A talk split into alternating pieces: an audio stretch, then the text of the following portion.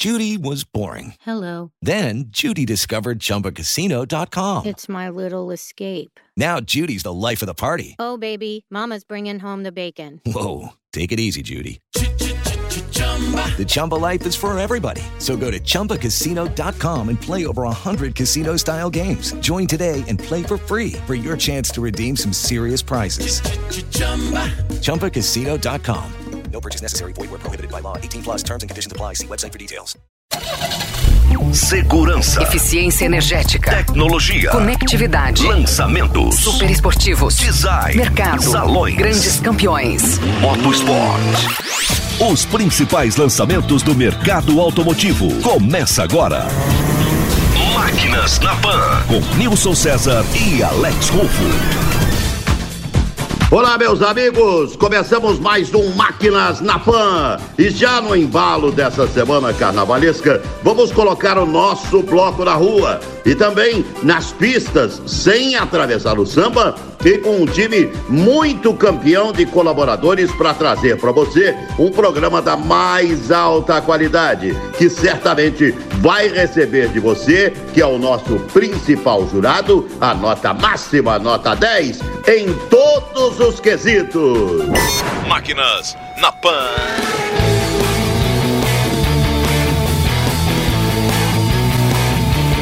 Então, vamos acelerar fundo com um grande desfile de máquinas, novidades, lançamentos e dicas de segurança para você curtir o nosso programa especial de carnaval no camarote VIP da Avenida da Mobilidade Urbana. Meu caro Alex Rufo, você já escolheu uma super máquina para passar esses dias de carnaval? Diga lá, meu amigo. Máquinas na Pan. Olha, Nilson, não fui eu, na verdade, que escolhi a super máquina para o carnaval, mas a super máquina me escolheu. E olha só, uma McLaren. E para isso a gente vai conversar agora com Bruno Bonifácio, que é General Manager da McLaren aqui no Brasil. Que carro vocês estão apresentando hoje? Quais as grandes novidades desse super modelo? Hoje nós vamos apresentar o McLaren Senna GTR, que é a versão de pista do McLaren Senna que nós já conhecemos. Então, basicamente, pegaram a McLaren que nós conhecemos, McLaren Senna, o que, que a gente pode fazer se ela não tiver que andar na rua, se ela não tiver regulamento, se ela não tiver lei para respeitar, e aí construíram esse monstro que hoje é o que existe de mais especial e mais extremo da marca McLaren como proposta para a pista, tirando os carros de Fórmula 1. Então é o topo da performance, é o topo da dirigibilidade, o topo de tecnologia, é um monstrão, para falar em uma palavra só. Bruno, então passa pra gente, faz um raio-x aí do powertrain, de suspensão, de todos esses atributos que fazem dessa máquina aqui uma super máquina. Então, algumas diferenças do McLaren Senna original para o McLaren Senna GTR. É, ele ganha mais apêndices aerodinâmicos, o que leva a um pico de carga aerodinâmica de mil quilos. Então, basicamente, tem mil quilos em cima dele de ar, pregando ele no chão para que ele tenha mais aderência, possa frear mais tarde, fazer as curvas mais rápido. Aumentaram motor, a potência do motor de 800 para 825 cavalos para compensar um pouco esse arrasto também da do maior carga aerodinâmica. A suspensão dele foi completamente retrabalhada pegaram a suspensão do 720S GT3, que é um carro de corrida, para colocar no McLaren Senna GTR para aguentar mais as forças aerodinâmicas, a carga aerodinâmica, é, ter um volante somente de corrida, foi, enfim, refinado até o último detalhe para fazer a máquina mais extrema de pista. Passa para o nosso ouvinte um line-up completo do que a gente tem da McLaren disponível aqui no Brasil. Aqui no Brasil nós trabalhamos com todos os modelos disponíveis da McLaren, então todos os modelos que a fábrica está fazendo a gente traz aqui para o Brasil.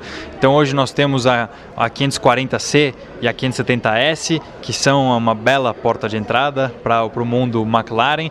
Depois nós temos aí as versões mais extremas desses modelos, que são chamadas de 600 LT e 600 LT Spider. Subindo um pouquinho temos o 720S na versão Coupé e na versão Spider também, que esse aí é próprio o que a marca McLaren representa.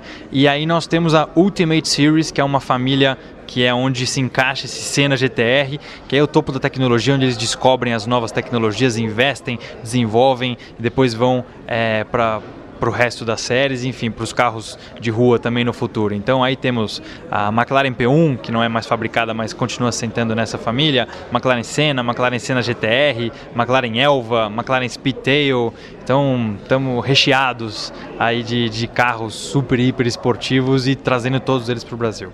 Qual que é a sua predileta, Bruno? Você que é piloto, já teve muito nas pistas e agora aí está com o grande executivo da marca. Qual que é o seu predileto?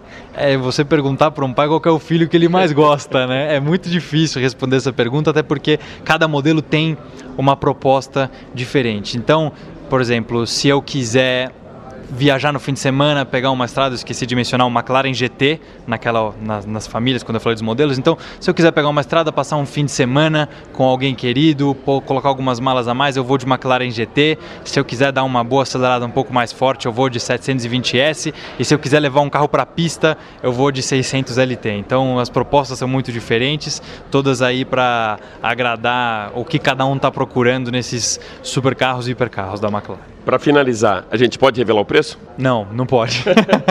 não. Valeu, Bruno. Super obrigado por participar com a gente no Máquinas na Pan. Valeu, obrigado, pessoal. Obrigado. Máquinas na Pan. Já demos a largada com o McLaren e agora, sem atravessar o samba, eu quero saber do meu parceiro Alex Rufo se ele está mesmo animado para entrar na avenida. Alex, você preparou alguma daquelas marchinhas de carnaval para os nossos ouvintes? Diga lá, meu caro Alex. Olha, Nilson, não temos marchinhas de carnaval, até porque se você falou hoje para o jovem, não sabe o que é isso, marchinhas de carnaval, mas temos o samba do crioulo doido com essa confusão toda que está com o salão do automóvel de São Paulo. Muita gente indo embora. Nas últimas edições já teve um esvaziamento grande. A gente viu isso também no Salão de Detroit, que a Jovem Pan esteve presente lá no ano passado. E para debater esse tema com a gente, nada melhor que Marcelo Matos, que é o nosso especialista aqui em Anfávia, Fenatran, que acompanha todos os meses os números do mercado e mais uma vez com a gente aqui no Máquinas na Pan. Marcelo, seja super bem-vindo mais uma vez aqui ao nosso programa, amigo. Valeu, Alex, você que é um grande professor dessa área. Exatamente, né, Alex? Eu acho que você que costuma, inclusive, frequentar os salões, é, não é uma questão apenas do Brasil, mas eles, os salões vêm perdendo atratividade no mundo, né?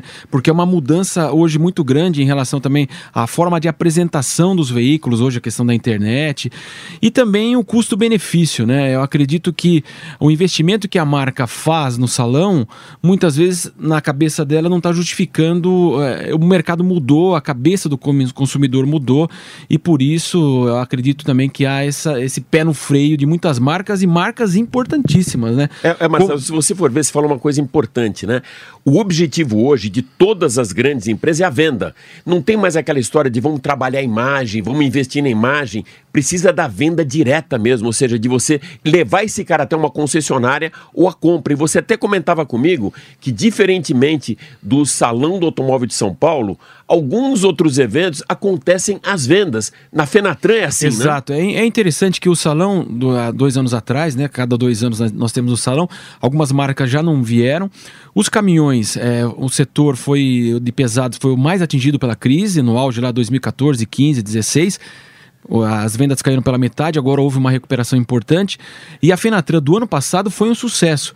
E aí foi feita uma explicação, inclusive foi feito questionamento por Luiz Carlos Moraes da Anfávia, na Fenabrave, o Alarico Assunção Júnior, que é presidente. E eles fizeram, falaram o seguinte: a Fenatran tem um perfil de venda. Então, lá, os consumidores que vão, em geral, não é só consumidor, as pessoas vão visitar para comprar. É o que e, acontece no Boat Show, a gente Exato, o Boat Show pouco, também. Né? A pessoa uh, não vai de gaiato ali, sim, né? Sim. Muita gente, claro, né? O salão é um sucesso em, em relação ao público, mas tem que uh, fazer a conta da venda. Sim. E a Fenatran, as pessoas iam, você observava caminhões já com, com selo assim, vendido e a empresa que comprou. E não apenas caminhões, mas implementos rodoviários, novidades do setor estavam sendo apresentadas e ao mesmo tempo vendidas. Geram negócios. Geram né? negócios. E o salão, como você falou, o Boat Show também, e o salão do automóvel é uma questão de, mais de apresentação, que estaria já num segundo plano. E aí perde relevância até pelo que você comentou da internet. Hoje, antigamente. O cara monta o carro na internet. Salão, exatamente. Se ia no salão para conhecer as novidades. Hoje, pela internet, você tem tudo. Quem caiu fora do salão ou quem está caindo fora, Marcelo? Então veja só, Alex, ó, uma marca pesadíssima, GM, né, resolveu não participar, Toyota, e ela puxa junto com ela as suas outras marcas, a, a Lexus, por exemplo. Nós temos o grupo da BMW e a Mini também fi- ficam de fora, né? As, as duas marcas ficam de fora. Já tivemos a desistência da Volvo lá no outro salão, a Peugeot Citroën também já desistiu no outro salão, e outras marcas, eh, inclusive pesadas, como a Hyundai, a Mitsubishi, a Suzuki, e também a relação também inclui a Toyota, como já falamos aqui. Então são marcas pesadas que estavam presentes sempre no salão e resolveram não participar. Agora a gente estava também conversando sobre o seguinte, né, Alex? As marcas de luxo, os carros super esportivos, são, são os grandes atrativos do salão. As, as pessoas, o consumidor quer ver de perto uma Ferrari, um Lamborghini, é, observar os Porsches, Land Rover, Jaguar. Jaguar e Land Rover também estão fora, né, as duas marcas. E, e Ferrari já não a teve no- na- há dois a- a anos Fe- atrás, A Ferrari não estava como estava com a, a importadora que Sim, trazia. sim. Trouxe Rolls Royce, inclusive, Lamborghini, né? Mas Ferrari Ferrari não estava também. Então, agora, essas marcas, o que, que elas fazem, né? Você mesmo disse no Máquinas aqui, qual que foi a estratégia de uma grande empresa ah, no lançamento do seu carro elétrico? Claro, trazer os jornalistas para conhecer e, e noticiar o veículo, vai ser vendido assim assado, os modelos, como funcionam. Depois os, os- os revendedores, né, as concessionárias, para poder saber vender esse produto. E os consumidores. Para gerar negócio Para gerar né? negócio, quer dizer, claro, eu tenho determinado carro de luxo, eu sou consumidor dessa marca, eu tenho meu cadastro lá, ele sabe que eu comprei, ele vai me convidar para um evento fechado.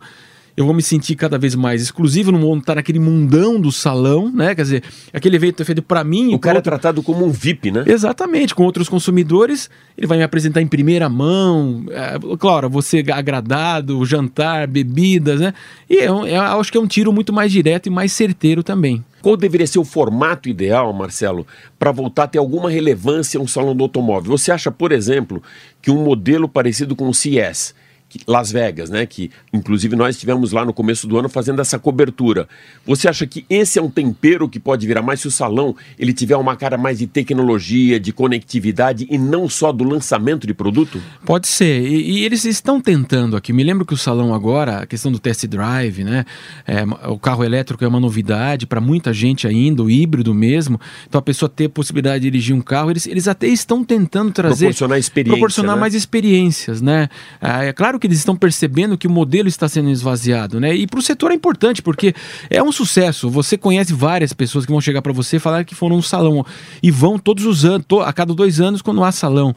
Mas é, as montadoras estão pensando, assim, é um sucesso de público, mas o que, que eu, eu vendo mais carro com isso? É, por exemplo, a GM vai vender mais ou menos Onix é, se eu for ao salão. Esse carro está disponível, eu vou lá na concessionária e, e compro. Carros mais simples, eu vou num- numa, numa outra, tenho uma certa dúvida e tiro essa dúvida e compro, né? Não dê, eu não vou vender mais ou menos por isso, né? E as marcas de luxo, então, nem se, nem se fala, né? Quer dizer, para o público é um sucesso. Eu quero ver um, um Porsche de perto, uma Ferrari de perto, mas para a marca, ela, vai, ela começa a pensar, vale a pena eu investir nisso ou não? Não, acredito que não, né? Marcelo, super obrigado por esse seu pit stop mercadológico em plena semana de carnaval. Obrigado mesmo, amigão. Grande prazer sempre participar aqui no Máquinas da Pan. Um abraço pro Nilson, para você e para todos os nossos ouvintes. Valeu. Bom, enquanto todas essas indefinições e participações das montadoras no Salão do Automóvel de São Paulo deste ano não se resolvem, vamos acelerar mais uma super máquina. Desta vez com o Cássio Cortez, que apresenta o programa Acelerados, ao lado de Rubens Barrichello e Gerson Campos. Acelera aí, meu amigo! Salve Alex, pessoal do Máquinas na Pan, sempre uma satisfação participar aqui desse canhão que a gente chama do rádio, né, que é a Jovem Pan. Eu sou o Cássio Cortez. Siga aí arroba Cássio Cortes ou arroba Acelerados. Segue lá youtube.com barra acelerados para acompanhar sempre o conteúdo do nosso canal. É hora de falar sobre super máquinas. Deixa eu contar aqui o meu testemunho. Da semana passada tive a satisfação de acelerar dois novos Porsches que estão chegando no Brasil esse ano. Um, o SUV Macan GTS, chegando agora com um novo motor, né, motor 2.9 V6. Tem 20 cavalinhos a mais, agora com 380. O Macan, é, pessoalmente, é um dos meus carros favoritos, assim, para dia a dia em São Paulo, né, ou nas grandes cidades do Brasil. É um carro que tem toda a esportividade de um Porsche, mas com a praticidade de um SUV compacto, né? Que a gente sabe que nas cidades brasileiras é buraco, é valeta, é enchente recentemente aqui em São Paulo. Eu acabei sendo colhido pela grande enchente aí da segunda, de duas segundas-feiras atrás. Então você tem um carro que tem uma altura do solo maior, mas com a firmeza, né? Aquele comportamento de suspensão controlado que só um Porsche tem. É um carro que faz sim muito sentido. Está chegando no Brasil já já por 495 mil reais. Passa a ser o topo da linha Macan no Brasil no modelo 2020, porque a Macan Turbo, que é mais potente ainda, deixa de ser importada para o Brasil esse ano. Agora, quando a gente fala de GTS na linha Porsche, é, a gente está falando da sigla histórica, né? Gran Turismo Sport, nascida nos anos 60 com o 904 Carreira GTS. Então, é uma sigla que transmite o máximo de, de conexão homem-máquina, digamos assim, é, na linha Porsche, mais do que simplesmente números brutos de potência ou de desempenho em linha reta, que aí são os modelos turbo, né, com a nomenclatura turbo, que cumprem esse papel. É, e eu estou falando aqui de GTS turbo deixar de ser turbo, porque é isso que aconteceu agora na linha 718, né? Os 718 são os irmãos, Cayman Coupé, ou Cayman, e o Boxster é, Roadster, né? O Boxster conversível. Ambos usavam motor 2.5 turbo de 4 cilindros e agora, para deleite dos Porschistas mais puristas, como eu, voltam a ter o motor clássico da Porsche, né? O Boxer de 6 cilindros opostos, aspiradão 4.0, mesmo motor que já apareceu no Cayman GT4 e no Boxster Spider no ano passado. Eu dirigi esses carros lá em Knock Hill, na Escócia. No GT4 e no Spider, que são carros muito extremos de performance, não chegam nem a ter rádio é, multimídia, né? É, como item de série. É, nesses dois carros, o 4.0 desenvolve 420 cavalos. Então agora esse motor um pouquinho mais manso, com 400 cavalinhos, chega a linha GTS, tanto no Cayman quanto no Boxster, aí sim, num pacote mais usável para o dia a dia, com mais itens de conforto e um comportamento dinâmico que é exemplar, né? Tive a chance aí de acelerar no Autódromo de Soril, um autódromo que tem muito um significado todo especial para nós brasileiros, né? Onde a Ayrton Senna conquistou a primeira vitória lá em 1985. Eu dei um total de 12 voltas com o Cayman GTS nesse autódromo não fazendo a curva mais alta lá em cima que o Ayrton fazia, era uma insanidade, né? Era uma curta em quinta marcha, a 280 por hora no Fórmula 1, com nada de área de escape. Hoje tem ali uma chicane. E olha só, Alex, que maravilha, ouvinte da PAN. Câmbio manual, câmbio manual de seis marchas da Porsche, parece ter sido feito por relojoeiros suíços, é uma obra-prima de precisão.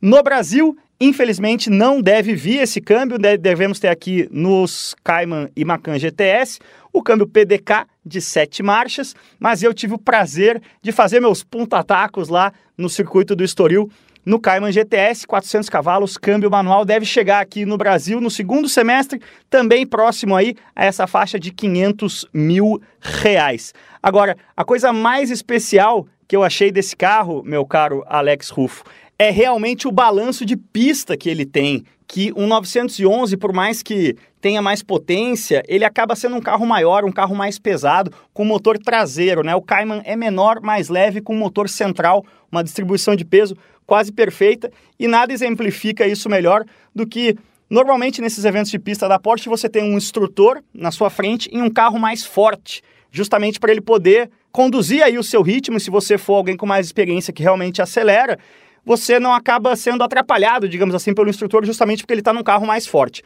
Pois o instrutor estava no 911 Carreira S e eu no Cayman GTS, então ele tinha uma boa vantagem ali de potência e desempenho. Mas naquela curva clássica, o curvão da parabólica ali do Estoril, não é que o Cayman GTS empurrava o 911 Carreira 4 justamente por ter esse balanço de pista mais uh, refinado, mais equilibrado o instrutor ali sofreu um pouquinho. Aí na reta, quando ele dava o pé, sim, aí sim o 911 abria do, do Cayman, né? Mas é muito interessante você ver que o Cayman GTS é um carro tão equilibrado que numa curva de raio longo ali, que realmente exige muito equilíbrio, exige muita aderência dos pneus, o Cayman GTS acabou sendo mais rápido do que o 911 Carreira 4S, chegando no segundo semestre para o Brasil, tanto o Cayman quanto o Boxster GTS e o Macan GTS, o SUV que a gente Uh, andou nas ruas e estradas lá da região de Cascais, próximo a Lisboa, chegando já já na faixa de 495 mil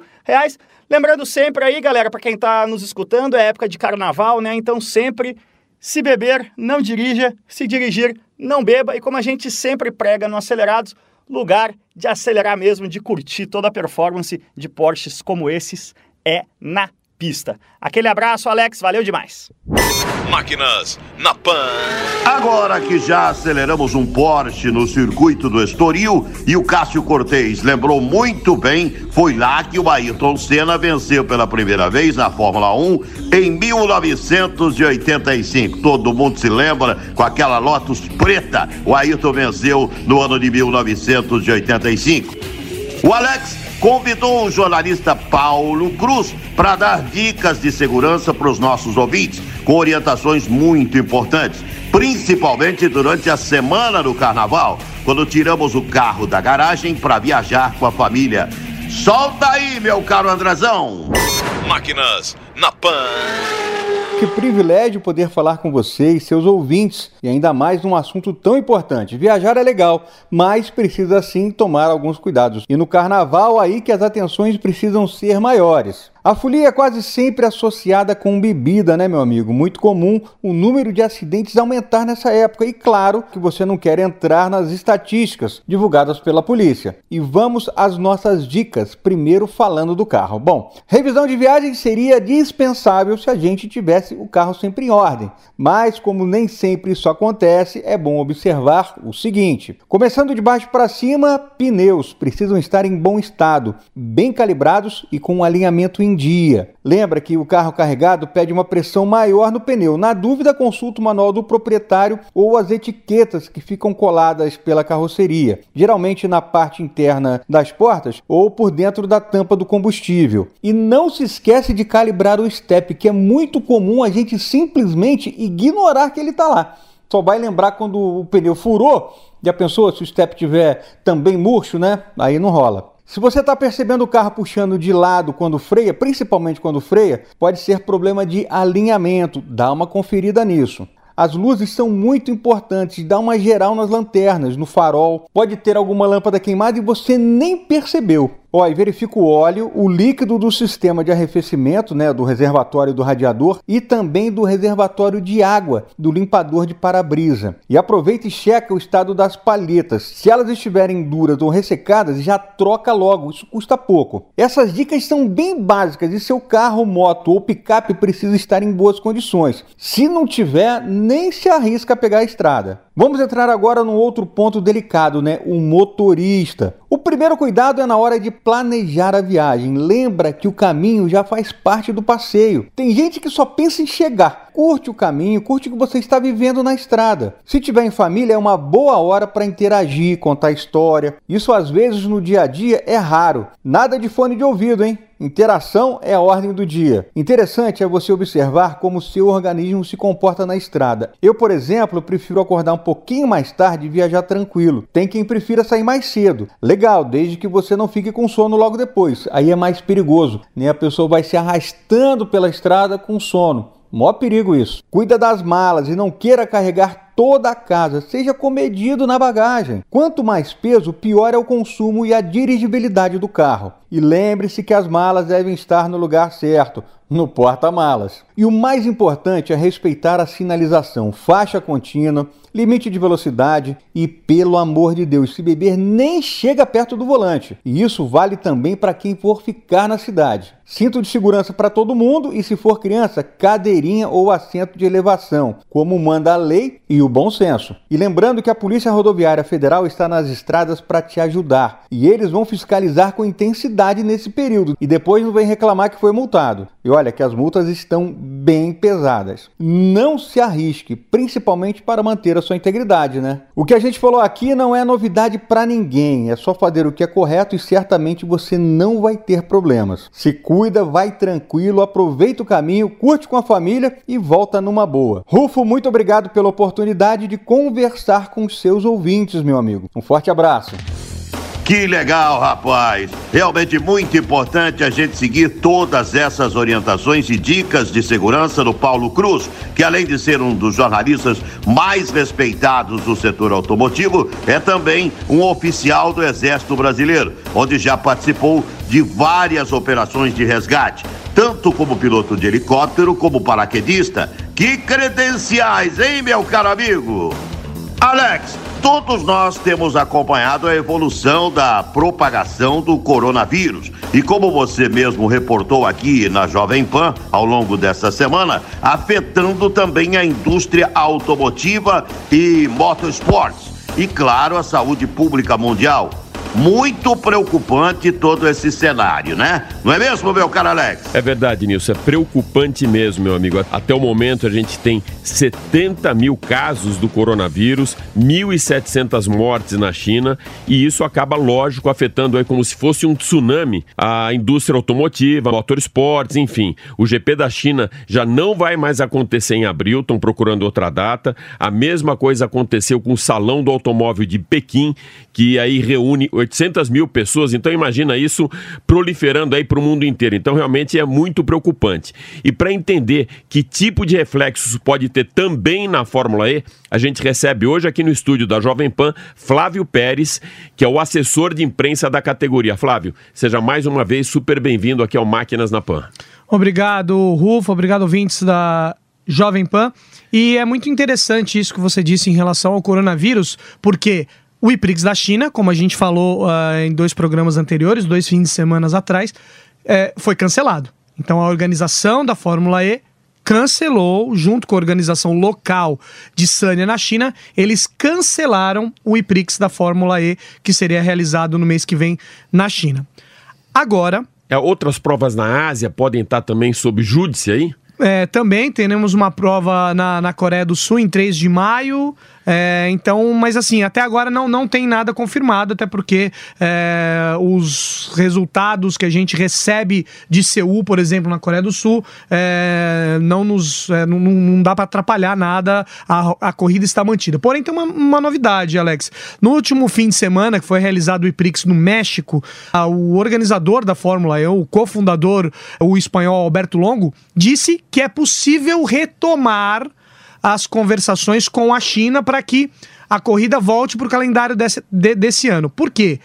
A Fórmula E não colocou, não substituiu a prova. Então ainda existe a possibilidade fazer essa, essa prova num período uma diferente. outra uma data. data. diferente. Até porque essa região da China, é óbvio, é uma calamidade, tá, o que vem acontecendo é, uma, é triste. É, a saúde pública, é, os chineses estão trabalhando nisso, porém, essa região de Sanya, onde ocorrem também regatas internacionais, é uma parte é, como se fosse a China tropical aquela região. Então não foi tão afetado assim. É uma zona muito turística, clima praticamente tropical, e acabou é, por isso mesmo, né, por, por causa do clima tropical, o índice de, de pessoas afetadas é muito baixo em, né, em Sânia. Então é possível que isso seja realocado mais para frente. E um fato interessante também sobre o coronavírus é que o piloto da NIL, o Kinhua, é, ele chegou na cidade do México duas semanas antes e ficou em quarentena no México. Para evitar, claro, essa, Não teve essa contaminação. dos pilotos, um clima Hum, diferente. Não, até porque tranquilo. esses pilotos eles viajam muito e praticamente pouco. Eles vão pouco na China, né? Então, óbvio. Passa tem, o tempo inteiro fora de casa, né? é, praticamente o tempo inteiro fora de casa. Apesar da Fórmula E não ter essa questão de você precisar ir no- na, na, base da equipe para ficar treinando, até porque os pilotos reconhecem a pista um dia antes, ou seja, eles só vão pilotar de vez mesmo na no dia da prova, que é feito tudo, né? A qualificação, treinamento, qualificação e prova sempre no mesmo dia, sempre no fim de semana, no sábado na maioria das vezes. Semana passada a gente teve o GP o IPRI do México. Dá uma, uma linha geral pra gente, o que que aconteceu até agora, quem que tá na liderança, como tá o campeonato e o que a gente pode esperar daqui pra frente. Bom, o Prix do México foi muito, muito, muito disputado. A vitória ficou com o Mitch Evans, que o neozelandês que largou na segunda colocação, e ele conseguiu resultados muito expressivos e conseguiu sua segunda vitória na categoria, e ele assumiu também a liderança do campeonato com isso. Então ele tem 47 pontos. Em segundo lugar, Alexander Sims eh, com 46 e o Antônio Félix da Costa, que chegou em segundo lugar no México, já está em terceiro lugar com 39 pontos. Então, depois desse, desse Prix do, do, eh, da cidade do México, foi o quarto vencedor diferente. Da quarta equipe diferente. E cada vez mais você vê pela, pela pontuação: 47, 46, 39, 38. O de graça tem 32, eh, 15 Qual a colocação do de graça Quinto hoje? colocado. Ele chegou em quinto na última prova também. O de graça tá sempre chegando ali, quinto, quarto, sexto. Ele é bem regular, né? bem regular. E é o seguinte, ele ganhando uma prova, ele praticamente assume a liderança, porque a diferença de o vencedor sempre tem uma vantagem maior de pontos, e isso mostra o equilíbrio da categoria. Obrigado é, pela mais uma agradeço, vez e boa sorte Valeu. em Marrakech. Estaremos de volta aqui. Valeu, amigo. É isso aí, estamos chegando ao final de mais um Máquinas da Fã. Gostou? Legal? Curtiu? Então, parabéns. Muito obrigado a todos os senhores e fiquem com a programação da Jovem Pan. Máquinas na Pan.